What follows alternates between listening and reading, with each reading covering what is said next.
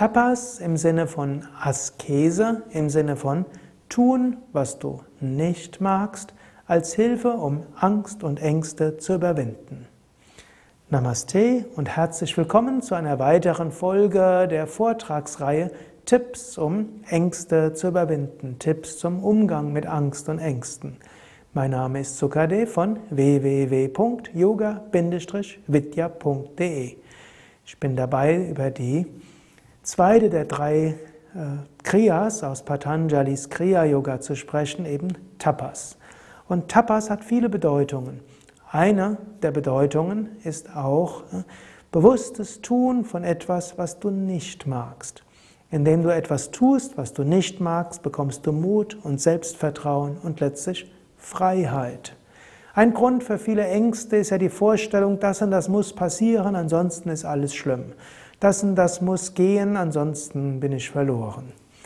Wenn du bewusst das tust, wovor du Angst hast, wenn du bewusst das tust, was du nicht magst, wenn du bewusst auch mal das tust, was dir gegen die Natur geht, dann bekommst du Kraft. Beispiel.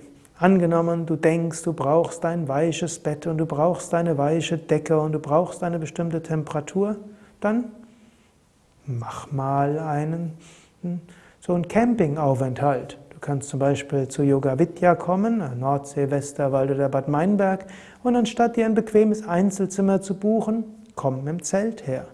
Und du wirst vielleicht feststellen, ja, ich kann auch im Zelt schlafen. Ich brauche nicht so viel. Eigentlich tut es mir gut einfach zu leben. Wenn du erstmal erkennst, notfalls kann ich im Zelt schlafen, verlierst du alle materiellen Sorgen auf einmal.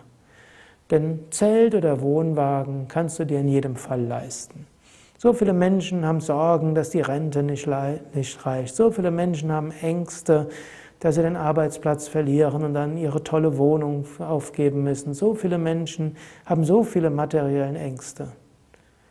Lerne einfach, dass du ganz einfach und primitiv leben kannst. Anderes Beispiel. Angenommen, du hast Angst davor, öffentlich zu reden und du vermeidest das. Du vermeidest in deiner Arbeit, du vermeidest es bei Besprechungen, dich zu Wort zu melden, weil du Angst hast, dich zu blamieren. Lerne es einfach öffentlich zu reden. Du kannst ja erstmal im Kleinen anfangen. Du kannst ja im Naturkostladen irgendjemand ansprechen und ihm irgendwas erzählen über irgendetwas. Du kannst zu deinen Freunden sprechen, du kannst eine Präsentation machen, du kannst kleine Kurzvorträge geben und so weiter. Oder angenommen, du hast Höhenangst, dann lerne es zum Beispiel auf das Dach zu klettern. Ist vielleicht ein bisschen viel, aber geh einfach auf den Balkon. Komm zum Beispiel zu Yoga Vidya Bad Meinberg, geh in den siebten Stock und geh dann auf den Balkon und schaue runter. Oder besteige dann einen Berg und schaue dort runter. Das, wovor du Angst hast, tu es bewusst. Genauso auch, angenommen, du magst alles Mögliche nicht. Tue das, was du nicht magst, ganz bewusst und lerne es, es zu lieben, natürlich, solange es ethisch verträglich ist. Befreie dich von der Vorstellung, dass wenn du nur, wenn du etwas machen musst, was du nicht magst, dass du unglücklich wirst. Das ist unsinnig. Du bist Ananda, Wonne. Nichts kann dir die Wonne wegnehmen. Dein Glück hängt nicht davon ab, was du hast oder nicht hast. Dein Glück hängt nicht davon ab, was du tust oder nicht tust. Dein Glück hängt nicht davon ab, was Menschen über dich sagen oder auch nicht sagen.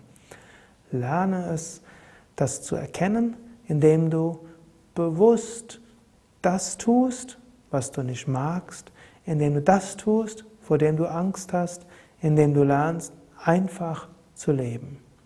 In diesem Sinne, überlege bis zum nächsten Mal, wo kannst du Tapas üben, im Sinne von Tapas, Dinge tun, die du nicht magst, Dinge tun, vor denen du Angst hast, so bekommst du Mut, so bekommst du Vertrauen, so überwindest du alle Ängste. So wirst du geistig stark. So bekommst du eine psychische Stärke, du bekommst Selbstbewusstsein und letztlich die Fähigkeit, dein wahres Selbst zu verwirklichen.